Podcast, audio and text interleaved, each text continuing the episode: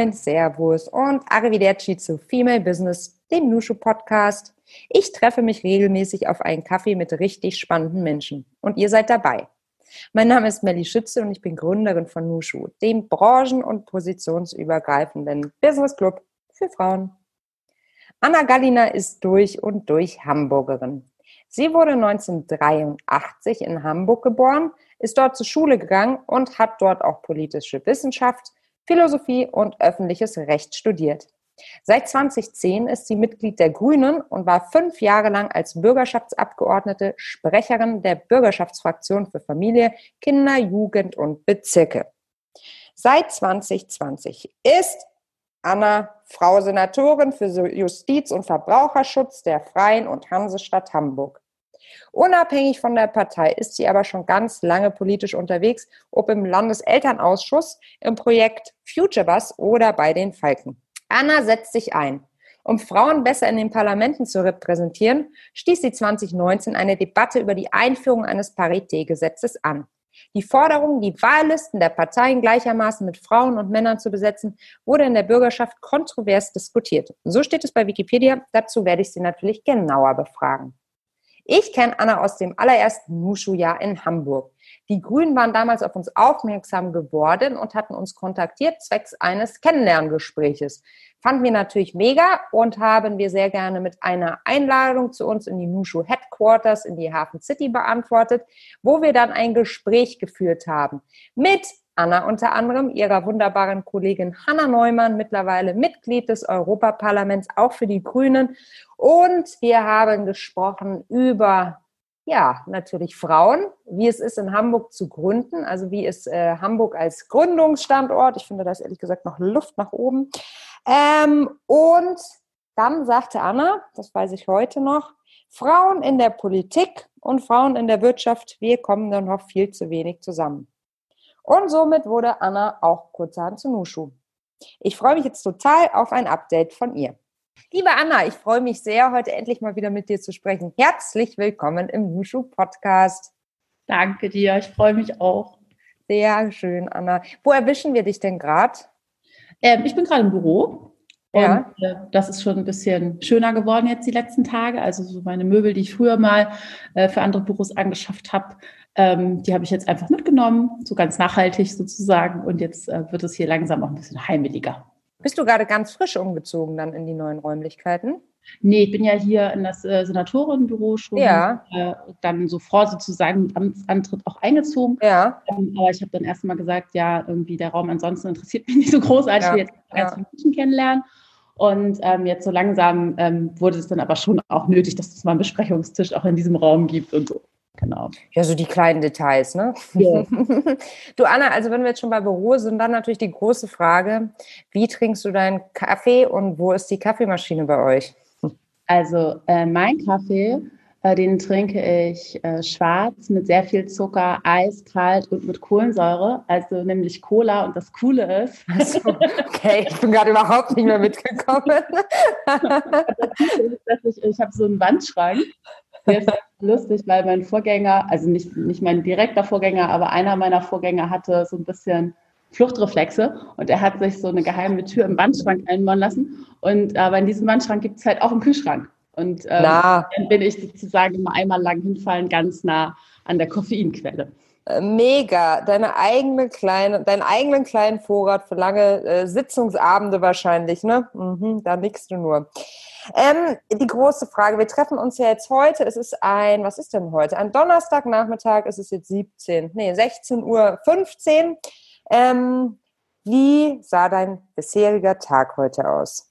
Ach, heute hatte ich äh, quasi einen Gewerkschaftstag, äh, mhm. wenn man so will. Also ich habe mich äh, mit Gewerkschaftsvertreterinnen getroffen, weil meine Behörde ja neuerdings auch ähm, für Verbraucherinnenschutz zuständig ist mhm. und äh, damit auch für Arbeitsschutz. Und das ist natürlich jetzt gerade unter Corona äh, ein sehr spannendes Thema.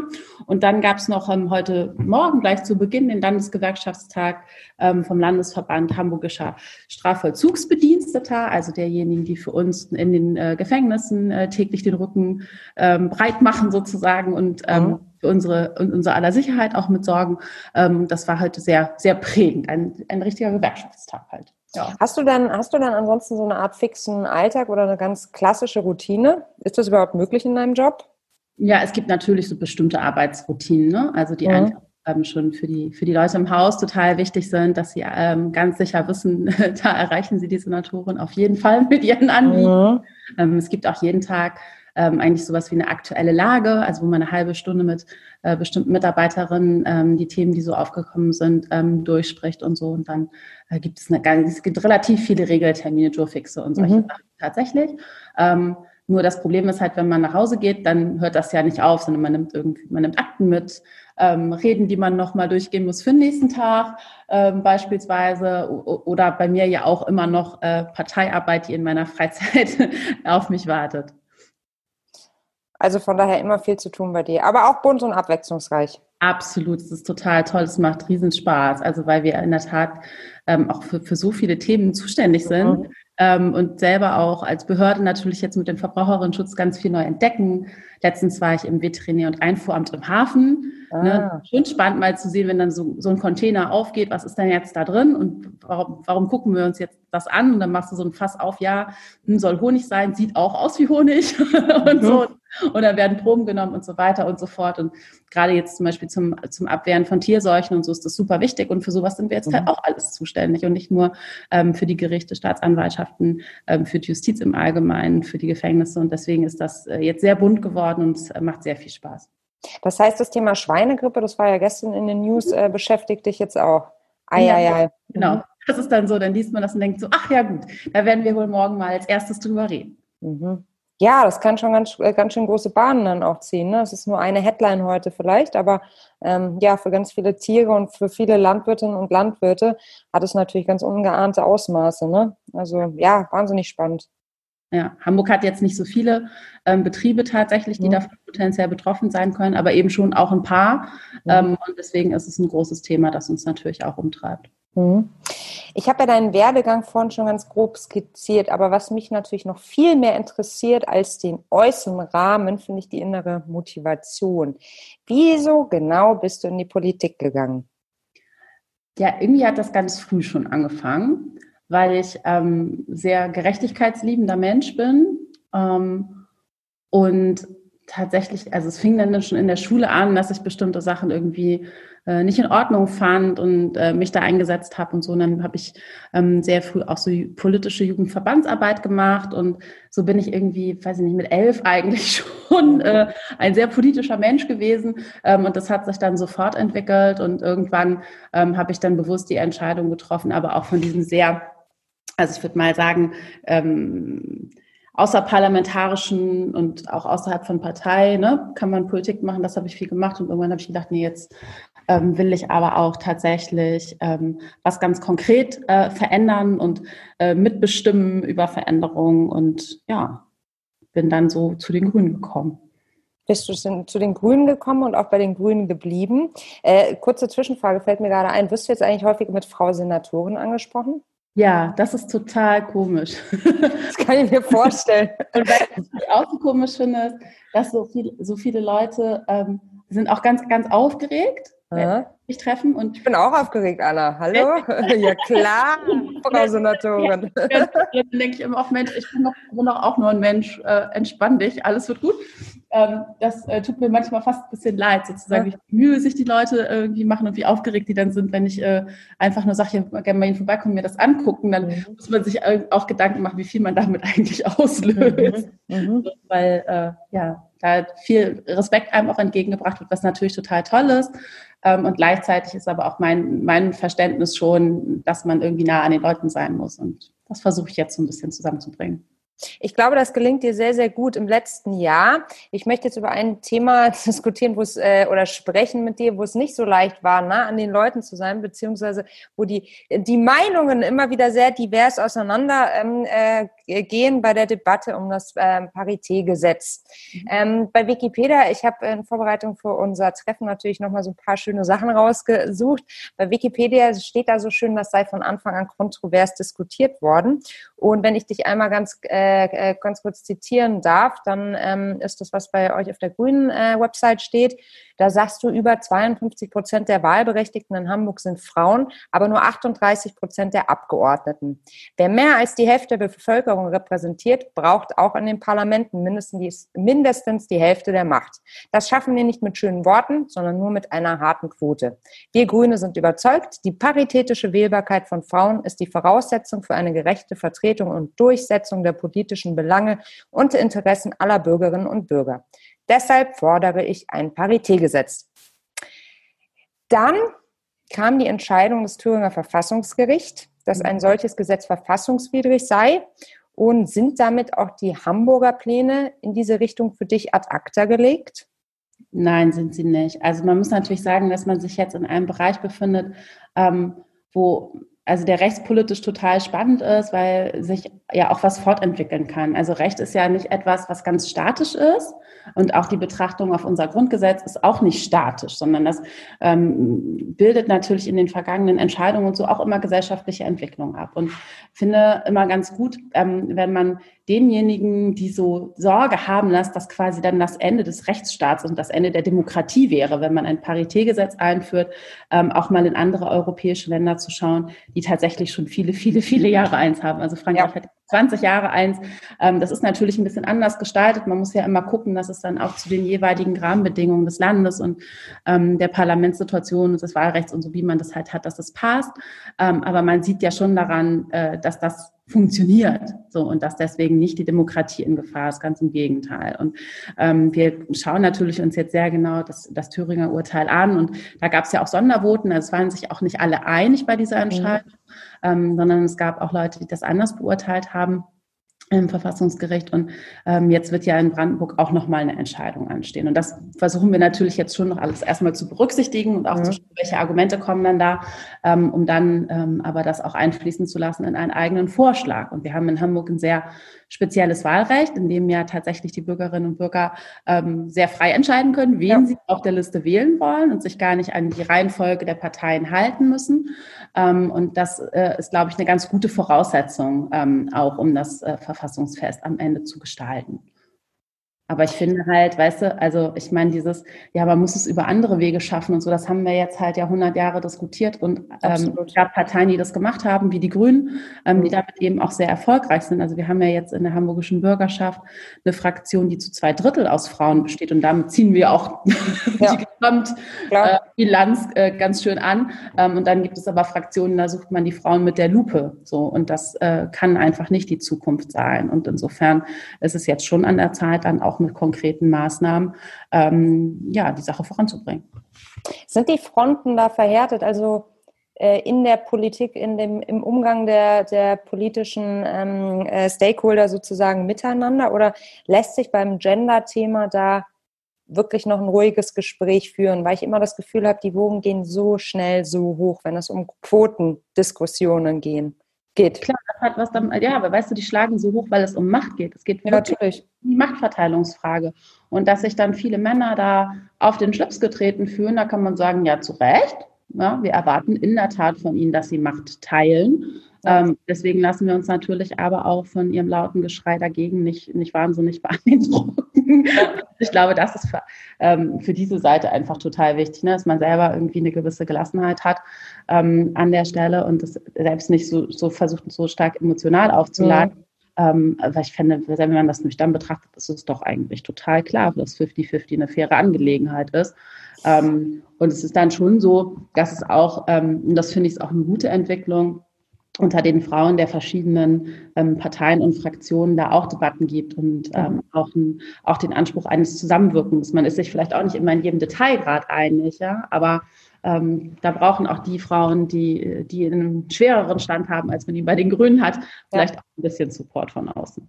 Also du sagst, es gibt durchaus sowas wie parteienübergreifende Solidarität unter den Frauen. Es gibt sie leider nicht immer, mhm. aber es gibt sie an einigen Stellen und ich finde, es ist ein hohes Gut ähm, und es ist, es ist, wichtig, dass wir das sogar weiter befördern. Total.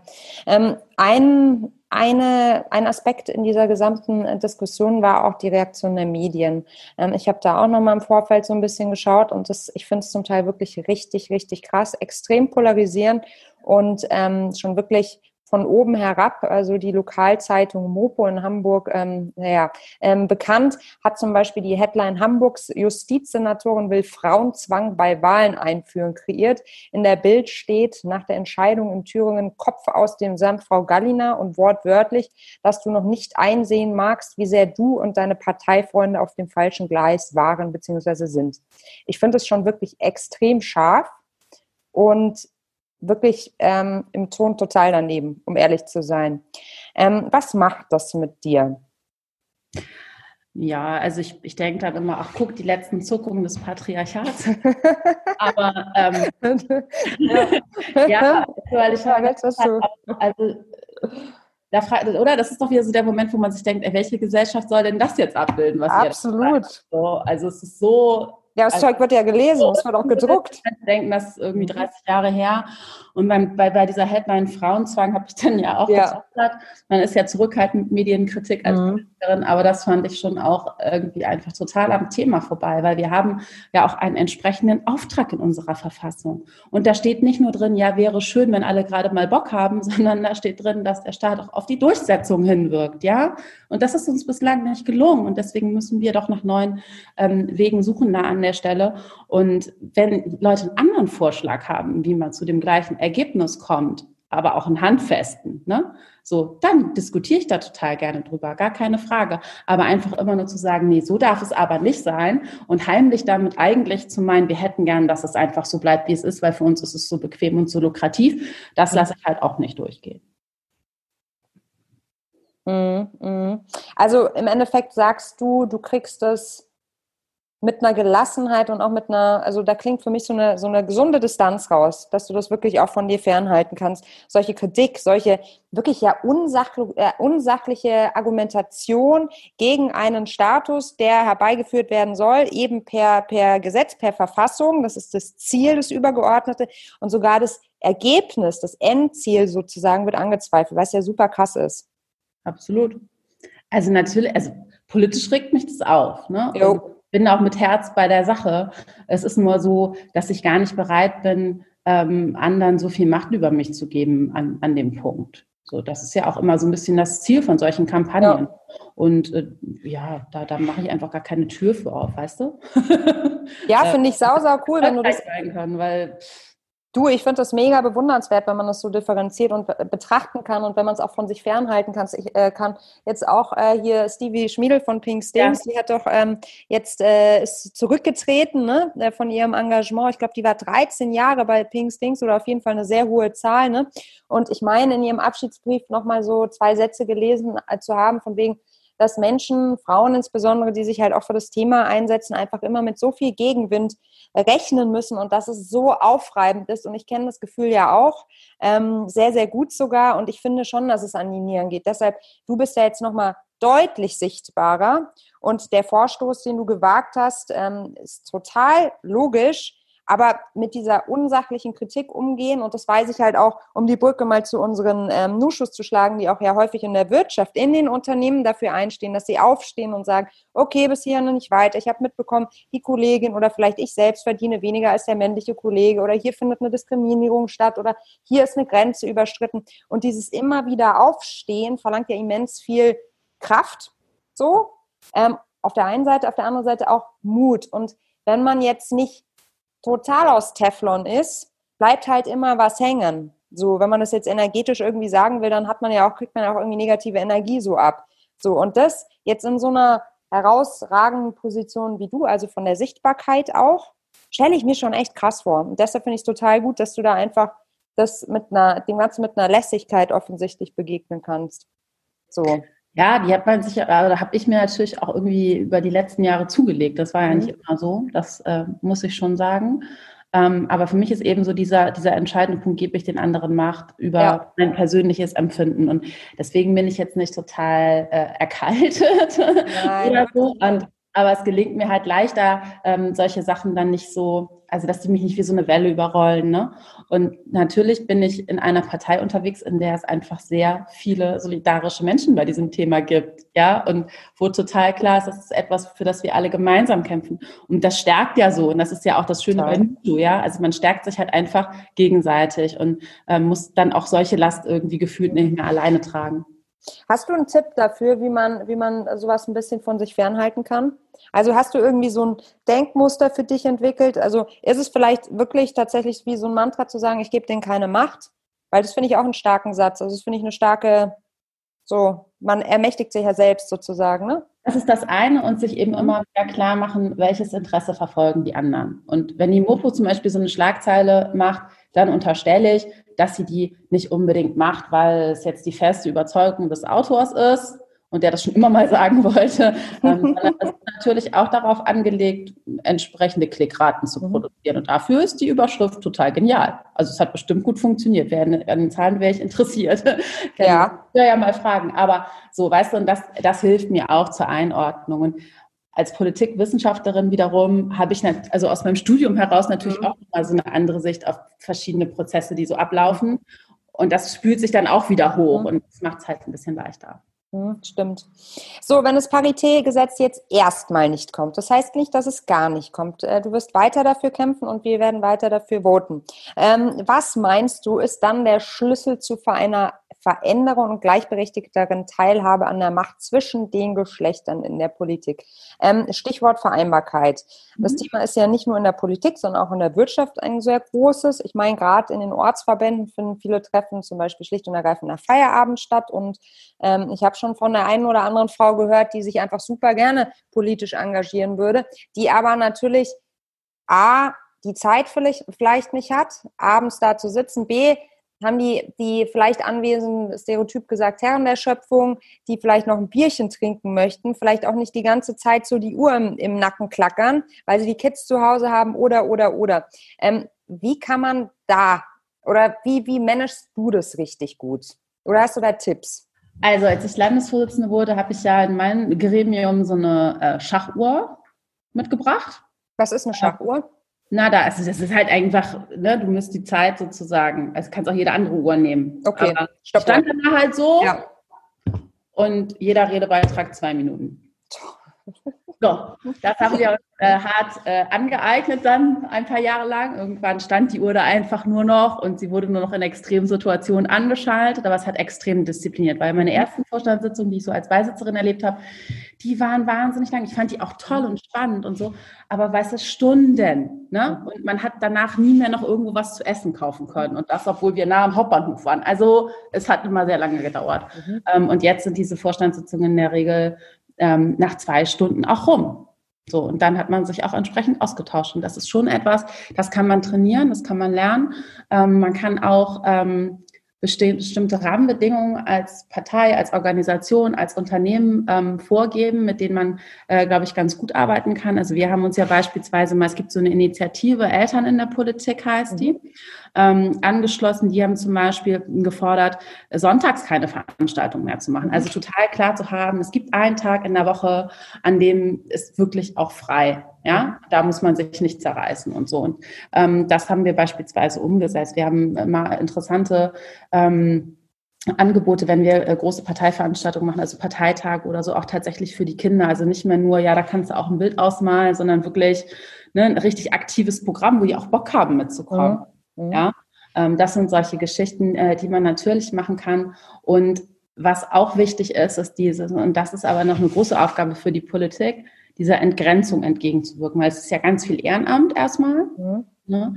Und wenn du mit einer Sache angefangen hast, dann kommt auch schnell die nächste und die übernächste und die überübernächste. Und es ist immer eine ganz große Erwartungshaltung, was Leute alles bitte schon mal irgendwie gemacht haben sollen, mindestens. Ja? Mhm. Und davon muss man einfach mal runterkommen. Das kann einfach gar keiner mit Kindern leisten. Und was ich feststelle ist, dass es einen selbstverstärkenden Effekt gibt. Also wir haben jetzt ganz viele Leute mit äh, kleinen Kindern, also von den grünen Senatsmitgliedern sind das ja drei von vier zum Beispiel, ja, die kleine Kinder haben. Und das diszipliniert enorm. Da weiß natürlich jeder von der Situation. Und dann ist auch total klar, zu bestimmten Uhrzeiten äh, kann man sich noch, noch nicht treffen, weil da organisiert man morgens irgendwie das Leben mit den Kindern, das zur Schule gehen, in die Kita bringen und so weiter. Ähm, und auch am Nachmittag muss es mal ein Ende finden. Allerdings sind dann natürlich auch viele von uns nach der Bettgehzeit äh, irgendwie wieder am Rechner. Aber das ist, finde ich, irgendwie in unserer Gehaltsklasse auch in Ordnung. Aber das darf nicht für alle Ehrenamtlichen so aussehen. Und wir haben auch mal eine Umfrage gemacht in der Partei, ähm, wo wir dann in der Tat auch mal abgefragt haben, was wären eigentlich gute Sitzungszeiten für mhm. euch? Frauen, ja, also was wäre ideal? Und da kommen andere Sitzungszeiten raus. Als ist es rausgekommen bei euch? Ja, klar. Ah, ich muss jetzt mal in meinem Gehirn ein bisschen Kram, ist ein bisschen länger her. Ähm, aber es war halt total klar, man, entweder hätte man gerne den frühen Nachmittag, ja. sodass man das Kind beispielsweise später von der Kita abholen mhm. kann. Oder man möchte mit einer Sitzung beginnen, nachdem die Kinder im Bett sind, weil mhm. das vieles leichter macht. Aber eben genau nicht so in dieser Range 18 Uhr. 18, mhm. 20 Uhr ist halt für total viele eher unattraktiv. Ne? Ähm, und das haben wir dann an vielen Stellen auch versucht zu berücksichtigen. Ist bestimmt auch nicht immer gelungen, aber man kann schon einiges machen. Bei uns wird die ganz frühe Uhrzeit äh, für die Brackies um äh, 8.30 Uhr, 8 oder 8.30 Uhr total gut angenommen. Also jetzt gerade von den Mamas, das scheint eine gute Zeit zu sein. Genau, weil dann ist so, die Kinder sind in der Schule oder du hast Richtig. sie in die Kita gebracht und dann genau. ist auch, ja, ist ein total guter Zeitraum. Ja, äh, ist immer so die Frage, ob da die Gehirnzellen schon so richtig wach sind und man da schon so richtig einsteigen kann. Ne? Aber es darf ja auch die ersten zehn Minuten ruhig noch ein bisschen kuschelig sein. Ja, absolut, absolut. Was sind denn deine großen Visionen für Hamburg? So eine große Frage wollte ich schon immer mal stellen. Ah ja. Ei, ei. Wolltest du schon immer mal so eine Frage beantworten? so eine extrem generische? Ja, auf jeden Fall. Das stand auch auf der 5. Da war jetzt einen Haken dran. Aber äh, also für mich ist es so, mir ist es total wichtig, dass Hamburg eine weltoffene Stadt bleibt. Das finde ich ist nicht selbstverständlich ähm, unter den Irrungen und Wirrungen, die wir in den politischen Debatten insgesamt im Bundesgebiet zu haben. Mir ist natürlich als Justiz- und auch als Verbraucherschutzsenatorin super wichtig, dass Menschen in dieser Stadt einfach auch zu ihrem Recht kommen. Ja, also dass ich mhm. ähm, beispielsweise ähm, nicht, nicht darauf verzichte, Ansprüche, die ich vielleicht habe, einzuklagen, weil ich Sorge dafür hab, davor habe, dass mich das irgendwie fünf Jahre Lebenszeit kostet, weil es bei mhm. Gericht alles furchtbar lange dauert und so. Ja, also das finde ich sind so Momente, wo das Vertrauen in den Staat und in den Rechtsstaat ähm, nachhaltig gestört wird. Und deswegen, da, da haben wir, so ein paar Störungen haben wir und die würde ich ähm, auch gerne in den nächsten Jahren auflösen und damit auch so ein bisschen dafür werben, wie wichtig das eigentlich ist. Weil der Rechtsstaat ist auch etwas, was wir alles so für selbstverständlich erachten, auch in mhm. Hamburg. Ähm, und wir sehen viele Länder auch in Europa, wenn man zum Beispiel nach Polen guckt und so, wo das längst nicht mehr selbstverständlich ist. Ähm, und dann ist eben auch ganz schnell Ende mit der Gerechtigkeit. Also wir wissen alle, Recht und Gerechtigkeit sind nicht immer das Gleiche, aber ohne Recht kommst du definitiv nicht zu Gerechtigkeit. Das stimmt, ja. Und dann ist natürlich für mich als Grüne so, ich, ich möchte, dass Hamburg Vorreiterin ist beim Klimaschutz. Ja, also wir haben, die Zeit rennt uns irgendwie nur so davon. Ähm, und natürlich würde ich mir wünschen, dass wir hier zeigen können, wie man es machen kann, wie man jetzt auch Corona ähm, äh, Konjunkturimpulse zusammendenkt mit Klimaschutzimpulsen, ja, und das irgendwie klug verzahnt, dass wir die Wirtschaft nicht wieder so aufbauen, wie sie vor Corona war, sondern dass wir sie sozusagen schon so aufbauen, wie wir sie für die Zukunft auch tatsächlich brauchen, sodass auch unsere Kinder auf diesem Planeten noch leben können. Ähm, und das äh, sind sehr große Visionen, aber ich hoffe, äh, dass wir sie auch konkret hinterlegen können in den nächsten Jahren. Mai, wir sind ja noch jung, gell? Bisschen Zeit ja, bleibt ja noch und eben, und wenn du jetzt in dem Alter schon so einen Senatorinnen-Titel hast, du, dann läuft das doch, dann läuft das doch genau in die richtige Richtung, oder? Ich bin sehr zufrieden jedenfalls, was das angeht, ja. Absolut. Anna, ähm, ich habe ähm, was vorbereitet, das haben wir noch nie gemacht. Ähm, ich weiß auch nicht, ob es funktioniert, ich würde aber gerne das mit dir spielen. Das heißt Gedankenkarussell. Die Idee ist, ich stelle dir einige Fragen zu deiner Karriere und du antwortest komplett frei aus dem Bauch raus. Wie findest du das? I try. Du kannst auch nee machen, falls du die Frage nicht beantworten möchtest. Okay? okay. Es sind auch nicht so viele. Also, mhm. dein bislang größtes Erfolgserlebnis war? Mein bisher größtes Erfolgserlebnis war, 500 Menschen ähm, im Mittelmeer das Leben retten zu können. als ich mit, mit ähm, einer zivilen Seenotrettungsorganisation unterwegs war. Das steht einfach für mich immer noch über allem. Ja, absolut. Da braucht man nichts hinzufügen. Deine bisher größte Herausforderung in deiner Karriere war? Mit einer Niederlage umzugehen, die mich wirklich hart getroffen hat vor einigen Jahren, ähm, aber auch, auch zu einer inneren Klärung sozusagen beigetragen hat. Aber es war tough. Also weil das auch mit, mit, mit Gesichtsverlust in der Öffentlichkeit dann einhergeht und ähm, das, das fühlt sich nicht gut an.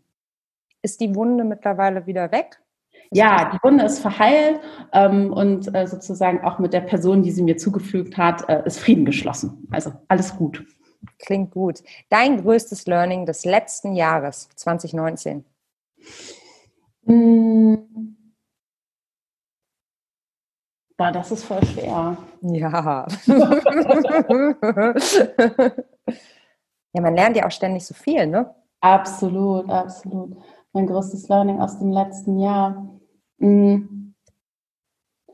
Also das ist ein bisschen wahlkampfbezogen, ne? weil auch wenn die Wahl ja irgendwie in diesem Jahr war, hat natürlich in, in Wahrheit der Wahlkampf im letzten Jahr äh, schon angefangen. Ähm, und da ist mir einfach wieder klar geworden, wie, wie äh, deutlich und geschlossen äh, man unterwegs sein muss und mit was für einer klaren Sprache, damit man äh, tatsächlich auch seine Ziele erreichen kann. Aber es ist uns auch ganz gut gelungen. Also also so sagen eher nochmal was, was gefestigt und bestätigt. Also so konkret wie möglich sein sozusagen. Kann ja, so weißt du, wenn, wenn, du in der Politik nicht klar bist und den Leuten sagst, hm, vielleicht links, vielleicht rechts, hm, mhm. so, äh, dann ist es einfach ein Problem. Yes, macht Sinn. Ja. ja. wenden sich ab und sagen so, verstehe ich nicht. Ja. So kann, kann, ich mir ja dann gar nicht drauf verlassen, finde ich blöd. Und ähm, da müssen wir manchmal selber noch besser werden. Welche Situation in deiner Karriere würdest du heute anders angehen als damals? Hm.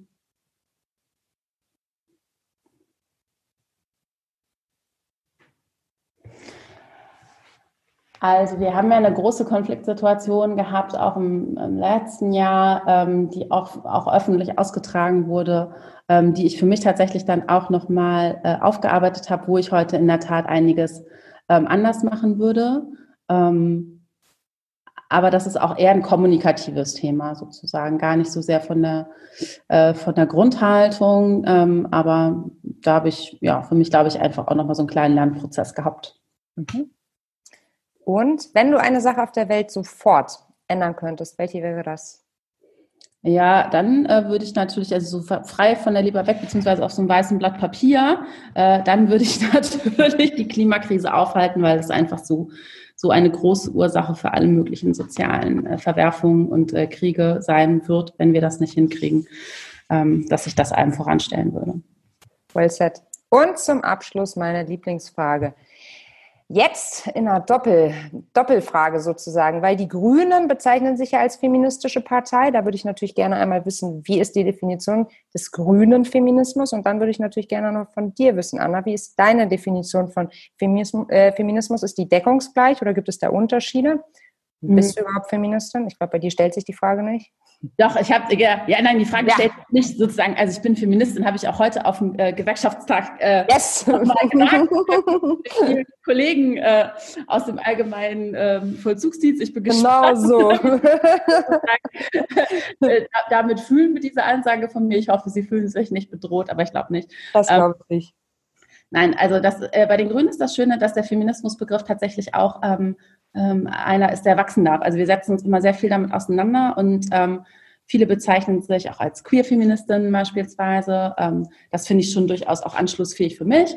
Ähm, und wir sind, also es geht um, um einen inklusiven Feminismus, wenn du so willst. Ja, und das, das finde ich einfach sehr schön ähm, bei uns. Und wir, wir versuchen äh, tatsächlich auch immer wieder, das sind zwar anstrengende Prozesse, wenn man sich auch immer mit sich selbst und äh, mit der eigenen Organisation auseinandersetzen muss und, und hat man da eigentlich alles im Blick und so und wie, wie geht man mit der eigenen Sprache um. Aber es darf sich eben alles äh, weiterentwickeln und das ähm, finde ich sehr schön. Und ähm, für mich ähm, ist ja das große Projekt, dass wir mit dem Gender Star jetzt hier auch in der Hamburger Verwaltung vielleicht demnächst mal arbeiten, das ist ja ein yes das hier so ein bisschen träge noch läuft. Ähm, Im Koalitionsvertrag haben wir es jetzt ja schon mal gemacht, ähm, fand ich eine wichtige Message. Ich glaube, äh, heute ist auch die Nachricht rausgekommen, dass äh, hier bei der ARD, bei Radio, schieß mich, Radio Fritz, glaube ich, ab sofort gegendert wird, ne? Gut. Ja, finde ich auch. Ja, da habe ich dann so Aushänge gesehen, die waren auch gegendert. Da dachte ich, mega, ja. Also auch mit Sternchen so, fand ich total super. Ähm, und ich glaube, Anne Will, oder? Spricht ja jetzt auch den Genderstar. Ja, aber ich glaube, die macht das auch schon ein paar Wochen länger, ne? Ja, genau, die ist schon ein paar ja. Wochen dabei. Finde ich auch richtig gut. Also ja. und ich habe jetzt auch erlebt, dass so die ersten Zitate, die ich von äh, Kolleginnen äh, gelesen habe, auch mit Genderstar abgedruckt werden, weil das ist ja auch ganz lange nicht so gewesen. Ne? Du schickst eine Pressemitteilung raus, ähm, wo du damit natürlich auch ein Statement setzen willst, eine ganz bewusste Form der Ansprache wählst und dann wird das ins generische Maskulinum geändert. Klar, ist doch logisch. das ist Teil deiner Botschaft halt auch schon verloren gegangen. Und, so äh, ist es. Das jetzt verändert, das finde ich auch ganz großartig. Schritt für Schritt für mehr Weiblichkeit in der Wirtschaft, in der Politik weltweit, für alle Frauen und Männer und alle anderen da draußen. Ich danke dir sehr, sehr für deine Zeit, liebe Anna. Ja, immer wieder eine Freude, mit dir zu sprechen, äh, Frau Senatorin. Ja. Und ich bin gespannt, wo wir dich in zwei, drei, fünf, sieben oder zehn Jahren sehen. Ich hoffe, wir sehen uns vorher wieder. Ja, ja, ja, ja, das ist doch eh klar. Aber ich meine jetzt nur so, auch ja. da wieder die große Perspektive aufgemacht. Unbedingt. Unbedingt. Vielen Dank. Tschüss, bye Anna. Bye. Arrivederci. Das war Female Business, der Nushu Podcast. Wenn dir das Gespräch gefallen und dich inspiriert hat, dann freue ich mich total, wenn du uns abonnierst, eine 5-Sterne-Bewertung gibst und den Nushu Podcast mit deinem Netzwerk teilst. Falls du weitere spannende Persönlichkeiten kennst, die unbedingt bei uns zu Wort kommen sollten, dann schick uns doch eine Mail an podcast.teamnushu.de. Feedback nehmen wir natürlich auch sehr gerne.